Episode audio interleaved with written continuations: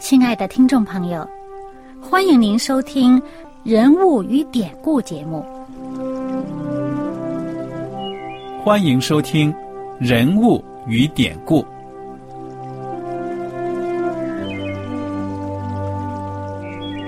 听众朋友们，当你读圣经的时候，不知道有没有过这样的想法？生活在几千年前的圣经人物，与我们这生活在二十一世纪的人有什么相关吗？那些古时候缔造了历史的伟人们，只是些令我们感叹而望尘莫及的对象吗？那些败坏了品德的小人和有负圣托的失败者，难道只是为了让我们嗤之以鼻吗？在这个人物与典故的节目里，我和小燕将与大家一起，通过圣经中的人物和他们的事迹，看看我们能从他们的故事中得到哪些启发，以便用正确的态度来对待我们每天所面对的生活和挑战，共同奔走天国的旅程。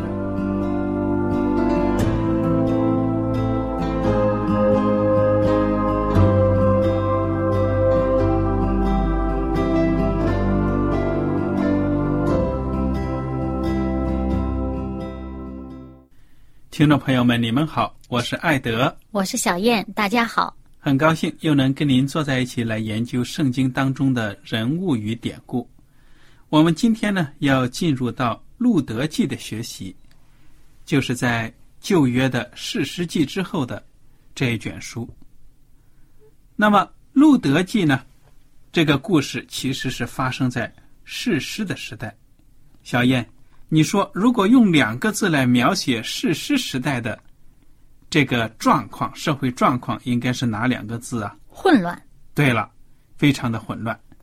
在这种状态呢，我们看到圣经描写当时人的行为啊，还有各方面呢，用的最多的一句表达就是说呢，那时候呢，人任意而行，凭着自己的意思，随心所欲的去。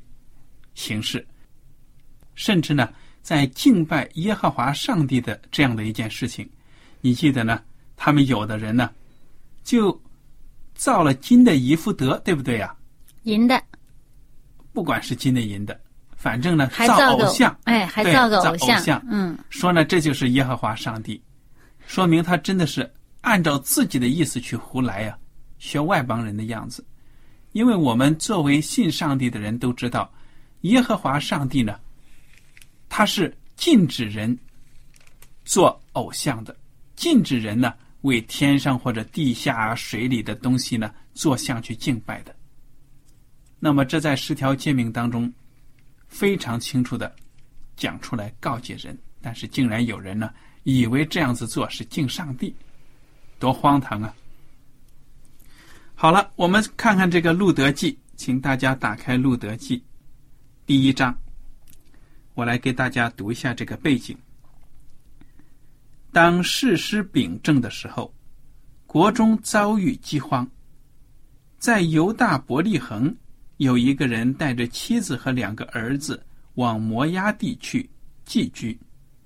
这人名叫以利米勒，他的妻名叫拿俄米，他两个儿子，一个名叫马伦。一个名叫基连，都是犹大伯利恒的以法塔人。他们到了摩崖地，就住在那里。小燕呢？嗯，你说这摩崖地是什么地方啊？哦，这个摩崖呢，离他们这个伯利恒这个地方呢，就是大概是他们的东南方向。嗯啊，这个摩崖呢，与他们之间隔了死海。他们如果要到摩崖地去呢，先要稍微向北绕一绕呢，去这个伯利恒，然后向东过约旦河。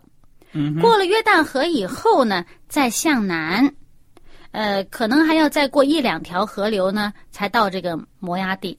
所以，如果要去摩崖地，中间至少要过两条河。嗯，你这地图的版本比我的精确。我这上面没那么多河。我大概看看，你要说他从北的话，我这从南也能绕一绕。从南绕的话呢，那就得经过这个以东了，呃，穿过以东才到摩崖。嗯，反正呢是要长途跋涉一段距离的。那么这一家人呢，到了摩崖地之后，本来是为了逃避家乡的这个饥荒，但是他们到了摩崖地呢，其实我看呢，更加的不幸。嗯，你看看这个第三节开始这样说：后来，拿阿米的丈夫以利米勒死了，剩下妇人和他两个儿子。这两个儿子娶了摩押女子为妻，一个名叫俄尔巴，一个名叫路德，在那里住了约有十年。马伦和基连二人也死了，剩下拿阿米没有丈夫，也没有儿子。哇！真惨。对呀、这一家到了外地去，结果呢，丈夫死了，两个儿子也死了。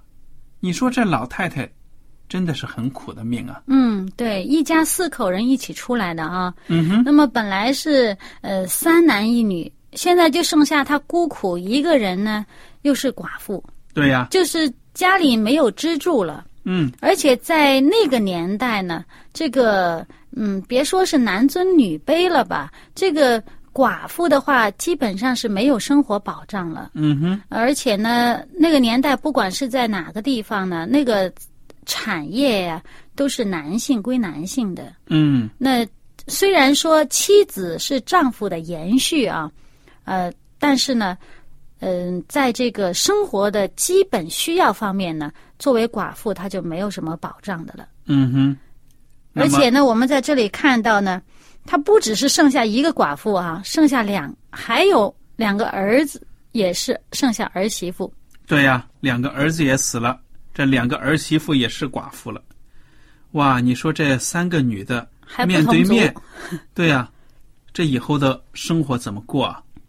在这个圣经后面呢，就讲到南阿米他的名字本意是什么意思啊？甜的意思。对呀、但是虽然名字有这么美好的愿望、盼望，但是呢，实际上命却这么苦。好，我们来看看这个拿阿米呢，他有什么打算了？嗯第六节，他就与两个耳妇起身，要从摩崖地归回，因为他在摩崖地听见耶和华眷顾自己的百姓，赐粮食与他们。第七节说，于是他和两个儿妇起行，离开所住的地方，要回犹大地去。拿阿米对两个儿妇说：“你们个人回娘家去吧，愿耶和华恩待你们，像你们恩待已死的人与我一样。愿耶和华使你们各在新夫家中得平安。”你看看，这个老太太呢，对两个儿媳妇说了：“你们回去吧。”从这一句话呢，我们还看到呢，这两个儿媳妇其实都不是很坏的人，对不对啊？嗯，很他年轻也是。恩待恩待已死的人，就是说对丈夫啊，还有对这个公公啊都很好。嗯，嗯。而且这两个媳妇在丈夫死了之后，在公公死了之后呢，仍然跟着这个婆婆，婆婆，没有说马上我就卷铺盖我就走了，嗯。没什么在你家里头没有什么好运气了，嗯，而且呢，但是我们从这里面呢见到这个拿尔米啊，他真是很为两个儿媳妇着想。嗯。你看他先，如果说呃三个都是寡妇，毕竟还有两个年轻力壮的，嗯哼，那他们可以就是说多少可以做一点活计啊，呃，但是拿阿米是显然是年老了，嗯那如果他孤身一人就做不了什么。但是他这两个儿媳妇毕竟呢还比较年轻，三个人一起过总比一个人过要强一点，对吧？对呀但是他在这里很体谅他的儿媳妇，他劝他的儿媳妇呢回娘家呢可以再嫁人。嗯，我想这个南阿米啊，她本可以用自己做婆婆的权威，说你既然是嫁给我的儿子，你就是死了也得在我们家怎么怎么着。那按照过去有的封建的思想就是这样子，嗯，我？们中国人有这样的想法。嗯，如果拿阿米是一个自私的人呢，他就可以把两个儿媳妇留在身边呢，让他们为他养老。嗯但是拿阿米没有这样做，嗯但是他听到他的家乡呢，现在经济状况好了一点，有粮食了，嗯。他想回去，但是他为什么不带两个儿媳妇同去呢？那么，因为呢，这俩儿媳妇是摩押人，对了，摩押和这个以色列人呢，这中间本身就有点儿这个呃怨气，嗯嗯，而且呢，摩押人是外邦人嘛，嗯，对不对？对而且呢，以色列人呢，在某些情况之下是挺自负的，挺看不起其他民族的。所以呢，哎，再加上呢，在历史上呢，这个呃以色列人这个潦倒的时候呢，也被摩押欺负过。嗯。啊，这摩押也统治过，就是说也也也骚扰过他们，所以他们这两个民族之间有有，如果说是世仇的话啊，也有着民族方面的这个怨恨，嗯，所以把这两个外邦的媳妇如果带回去的话，没准儿啊，当地的以色列人会歧视他们呐、让他们日子很不好过。嗯，所以这婆婆真是很为这两个媳妇着想，而且趁着他们年轻呢，还可以再有人家。嗯哼，我们接着往下读吧。嗯我来读这个第九节的最后半节，开始。当这个拿阿米跟他的两个媳妇讲了这样的分别的话之后呢，于是拿阿米与他们亲嘴，他们就放声而哭，说：“不然，我们必与你一同回你本国去。嗯，拿阿米说媳妇真是哈，对，拿阿米说特别忠诚。：“我女儿们呐，回去吧，为何要跟我去呢？我还能生子做你们的丈夫吗？我女儿们呐，回去吧，我年纪老迈，不能再有丈夫。即或说我还有指望，今夜有丈夫可以生子，你们岂能等着他们长大呢？你们岂能等着他们不嫁别人呢？我女儿呢，不要这样。我为你们的缘故甚是愁苦，因为耶和华伸手攻击我。两个儿妇又放声而哭。俄尔巴与婆婆亲嘴而别，这是路德舍不得拿阿米。嗯，这个场景真的好惨呢、要是拍上电影呢，肯特定感人。观众们哭倒一片呢。我是肯定会掉眼泪的那个。那么，其实我们从这里面看呢，呃，我们看到啊，这个读的这一段里面两次，呃，拿阿米都提到他所这个信仰的这个神，就是耶和华上帝。嗯他在在第九节里面，呃，他就是第一次圣经上第一次写到他劝这个儿媳妇回去的时候呢，他说：“愿耶和华使你们各在新夫家中得平安。”嗯哼，然后呢，我们在这里呢又见到呢，他讲到这个耶和华上帝，他说他伸手攻击我啊。当然，他觉得在他自己的信仰观念当中呢，他可能觉得，呃，他受了这么多苦呢，这个耶和华上帝呢是呃不与他同在的。啊，对。那么，但是呢，我们看到他并没有说抱怨上帝的这个嗯。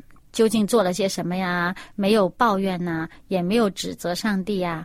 但是呢，他我们看到他还是对上帝呢很有一个坚定的信念，因为他敬畏的心哎呢，，他仍然呢对这个儿媳妇们说呢：“你们回去，愿耶和华上帝呢恩待你们，使你们得平安，就像呢这个你们去恩待这个呃已经死的丈夫和我一样。”那么在另外一方面呢，他又说，这个他看到他的儿媳妇们呢这么，就是说这么舍不得离去啊，他就一而再再而三的再劝他的儿女说，呃，就再劝这个儿媳妇，呃，请他们回去。那么这种其实。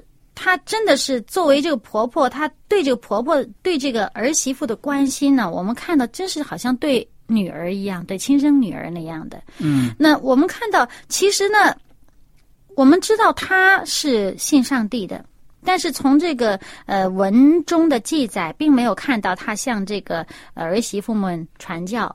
嗯哼，啊哈，但是呢，从他这个言行生活当中呢，我们可以推断啊，这个婆婆真的是非常有着上帝儿女的这个这个生活的这个样式。你看，她特别体为别人体谅，我觉得特别体谅别人，而且善待着儿媳妇。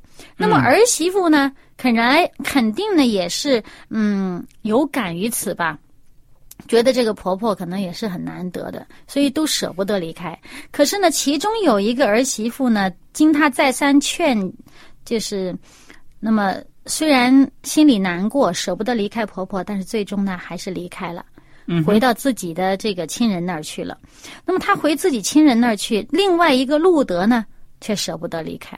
嗯，我觉得呢，这个拿俄米啊，其实她虽然是一个老太太，嗯但是呢，我感觉到她呢，她的心态呢，跟约伯一样。虽然她也受苦，但是呢，她认定上帝的主权，对不对啊？她没有骂上帝，对，没有质问啊。对呀、我我不敢保证，我要是遭受这么多一连串的打击，我仍然会很喜笑颜开的说：“哎呀，赞美上帝啊什么。”我说不定也会说：“真的是我错了，那上帝击打我。我不敢说我的灵命就比人家拿阿米还好啊，或者怎么着，嗯嗯对不对啊、嗯眼看着人生经历了这么多的打击苦难，嗯但是呢，这个老太太让我佩服的就是呢，她仍然信靠上帝，就好像约伯自己讲的，就是上帝把我杀了，我也要信他。嗯。这就是对上帝的信心，因为他们知道呢，上帝是主管、主宰人生命的，嗯。而且呢，他们相信上帝做的事情呢是不会错的。嗯，他主要是他们不但是相信上帝的主权，而然而且呢，也相信上帝这个美善，嗯哼，相信上帝呢不会错，不但是不会错，而且他善待我们。嗯那么这个所谓落叶归根呢、这南阿米呢，最终当他这个至亲的这些人都呃离去的时候呢，他要回到他自己的家乡去。那么，呃，他也希望他的儿媳妇们都幸福。那么，其中一个呢，既然选择愿意回到娘家去啊，他们就是依依不舍的分别了。嗯，那么另外一个路德呢，仍然舍不得这个拿阿米，看着这个孤苦伶仃啊，老太太自己一个人回去，路上还挺远的路，呃，那么将来作为一个寡妇啊，谁给她送终呢？嗯哼，都年纪这么大了，她自己回到她自己的家乡去，呃，家乡的人会不会善待她呢？嗯，那这个路德，我想他心里面真的是挺放不下这个老太太的。嗯，好，我们接下来看看后面发生的。十五节，拿阿米说：“看呐、你嫂子已经回她本国和她所拜的神那里去了，你也跟着你嫂子回去吧。”路德说：“不要催我回去，不跟随你。你往哪里去，我也往哪里去；你在哪里住宿，我也在哪里住宿。你的国就是我的国，你的上帝就是我的上帝。你在哪里死，我也在哪里死，也葬在那里。除非死能使你我相离，不然愿耶和华重重的降罚于我。那阿米见路德定义要跟随自己去，就不再劝他了。这段话主要呢就是这个路德的表白，对不对啊、嗯非常的感人。我看到这个路德呢，似乎已经把自己跟摩押的这种关系呢，已经是完全的抛弃了。他是认定了要跟着自己的婆婆，还有她婆婆的信仰。哇，我觉得这个做的不简单呢。嗯我们也不知道她的生活背景、身世背景，但是她能够讲出这样的话，她是对将来的可能遇见的这些困难呢，是已经做好心理准备了。嗯，其实我们有的人可能会想啊，这个你对我好，我也对你好。有些人可能想呢，说这个路德对她婆婆这么好，能做出这样也。这这样的这种表白呢，也是对她婆婆的报恩的这个对感情上面的这个回馈啊。那么，如果我们说她是对于这个拿阿米的回馈的话，哦，那显然，这个婆婆真是一个非常好的婆婆，她所做的一切能感动到这儿媳妇做出这样的事情。但是我们看看她这一段表白，不只是回馈了。那你先看她下面，她这个婆婆一再劝她回去的时候，她说不回去。然后她做的这个表白，她说：“你去哪儿，我也去哪儿；你住在哪儿，我也住在哪儿。”那这个呢，有可能我们会想到，哎呀。这个儿媳妇真的是，那婆婆去哪儿，我报答她，我也跟着她，不让她一个人孤苦伶仃哈。这个奉献哈，我我愿意为她服务，愿意呃侍侍奉她到老到死。好，继续在后面，你的国就是我的国，你的国就是我的国，就已经很不容易了。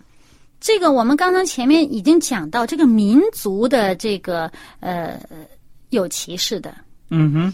这个民族之间有他们民族的怨恨在里面的。嗯，你在摩崖地，摩崖的人对以色列如何？以色列人见到这个摩崖的寄居的人在以色列，对他们如何？这些事情我们现在是难以，就是难以想象的。这个外邦人呢，在其他国家所受的那个日子，不像现在的人这么开明。呃，好像很尊重对方，未必的。而且呢，他跟他这个跟老太太回到这以色列的地方去，以色列人自视蛮高的。如果他们好像觉得自己的信仰很纯正的时候呢，他们会很看不起其他的人。有的时候，嗯啊，把别人看到都是这种呃这个不啊不洁净的，很像很污秽的。何况呢？这是一个老太太，本身已经是寡妇了，嗯，自己又是寡妇，两个双重寡妇的身份，到那儿去很容易被人家欺负。但是呢，她呢抛弃这一切，离开自己的家乡，跑到婆婆的家乡去，嗯哼，这是很大的牺牲和很大的决心。我们再看后边那句，她说：“你的神就是我的的神，也是你的上帝就是我的上帝。”嗯，这个就更不容易。因为你想想，我们现在，呃，咱们先还不说民族的问题啊，我们现在就是同样的这个呃，咱们都是中国人啊。我跟你传福音，你就算你觉得我说的多有道理，啊，甚至你听了可能听了好几年的福音了，但是让你做这个决定，我愿意跟从上帝，让你做这么一个决志的决定，你说有多难？嗯哼。还没那么容易下决定的，而她跟了婆婆，去到另外一个民族，信奉另外一个民族的信仰。显然，婆婆的生活当中呢，这十年的生活当中呢，有很大的潜移默化的作用。可能婆婆不一定，好像向她传了多少的这个呃耶和华上帝的教导。对呀，她的婆婆也不懂得什么神学呀。但是呢，他的这个生活的见证呢，就是很好的一个，呃，一个一个见证。他生活的这个榜样，他生活当中所想的、所说的、所做的，让人感动之余呢，也让这个呃这个这个儿媳妇看到了呢，这个婆婆的人品呢，是我愿意愿意跟随，我愿意去呃。顺顺从的这么一个对象，而且呢，他所讲的这个耶和华上帝呢，从婆婆口里听到的耶和华上帝呢，是让他觉得可信的。嗯哼，嗯，尽管呢，他在信上帝的，你看他表白的时候呢，嗯，他们可以说是到了人生的绝境了，那么困难。如果我们在丰盛的时候，别人来传福音，嗯，你还那么难。去接受上帝说：“哎呀，你看，上帝真的赐福你，赶快来教会了。”嗯，好。偏偏是在这个最艰难的时候，对是更不容易。而且你作为他摩押的人，我在我自己的地方，你看我这地方多富裕，我现在摩押平原多丰饶哈。那你是来逃难到我这儿来的，你那个神如何赐福你了？是不是？你如果说从这个上面来讲的话呢，他其实。很有理由可以说是我才不信你的神呢。嗯，那么，但是她在这里面，她愿意跟她婆婆去。那而且呢，后面说你在哪里死，我也在那里死，也葬在那里。其实这个对南俄米来讲更实际。你想，他一个年老的人，谁给他将来养老？谁给他送终？这个路德说到这份儿上了，我侍奉你，我给你送终，我为你，呃，我我为你这个呃料理这个后事，而且呢，我也将会死在那里。他就是给这老人家这样的安慰。其实，在这里的时候，他已经不只是好像把呃感恩戴德的这么一个层次上面了。嗯他的这种这种忠诚啊，这种仁慈的这个心呢，他们彼此就让我想到这个圣经上说，这个爱是恒久忍耐，又有恩慈啊。嗯，这个这个恩慈就在这里。那么，然后呢，他甚至呢，用拿阿米的信仰的这个耶和华上帝说，他说，除非死，让你我分离相离，不然的话，愿耶和华重重的降罚于我。嗯哼，好了，我们来看看第十九节。于是二人同行，来到伯利恒。他们到了伯利恒，合城的人就都惊讶。妇女们说：“这是拿阿米吗？”拿阿米对他们说：“不要叫我拿阿米，因为拿阿米呢就是甜的意思啊，这是括号里的解释。不要叫我拿阿米，要叫我马拉，就是苦的意思。因为全能者使我受了大苦，我满满的出去，耶和华使我空空的回来。耶和华降祸于我，全能者使我受苦。即使这样，你们为何还叫我拿阿米呢？说明这老太太呢，真的是很苦的。这一点，我觉得呢是不能否认的。嗯但是呢，她仍然把上帝看为是全能者。嗯，而且呢，我觉得需要强调的一点就是说，他不仅把上帝看为全能者，他也在他生活当中呢敬崇这位上帝，让外人也看到这一点。嗯因为如果他在生活当中没有表现出来，路德不至于这么斩钉截铁、这么死心塌地的跟从他，去这么看到这么一个受苦的人所跟随这么一个受苦的人所信奉的上帝。嗯，我想呢，这个拿阿米后面的命运怎么样的变化，我们可以留到下一讲呢跟大家分享。我只是想告诉大家呢，就是说，信靠上帝的人呢，他一定不会失望的。拿阿米的一生呢，就可以证明，我们只要耐心的等着去听就好了。嗯那么我对这个拿阿米，我还有一个赞扬之处呢，就是说，你说作为一个老太太，她会有什么神学？她能够把圣经读的通通都读得光光，什么道理都明白吗？其实道理知道的再多啊，不如你把它活在生活当中。对呀，虽然拿阿米她的生活很苦，她搞不懂为什么，嗯也许他内心里面呢有说不出的苦，嗯也许他对上帝的认识呢不是很完整。嗯但是呢，上帝爱我们呢，确实可以说呢，用不同的方法，针对我们不同的特性呢，来爱我们。嗯上帝对拿阿米的报赏呢，也是很明显的。我们嗯到下一讲呢，接着再学。嗯，好了，今天的节目呢，到此就结束了。听众朋友们，如果有什么问题和想法呢，也可以来信来。我们下次节目呢，再会。再会。喜欢今天的节目吗？若是您错过了精彩的部分，想再听一次，可以在网上重温。我们的网址是 x i w a n g r a d i o 希望 Radio，或是找望福村也可以找到。记得把好东西介绍给您的朋友，与他一起收听。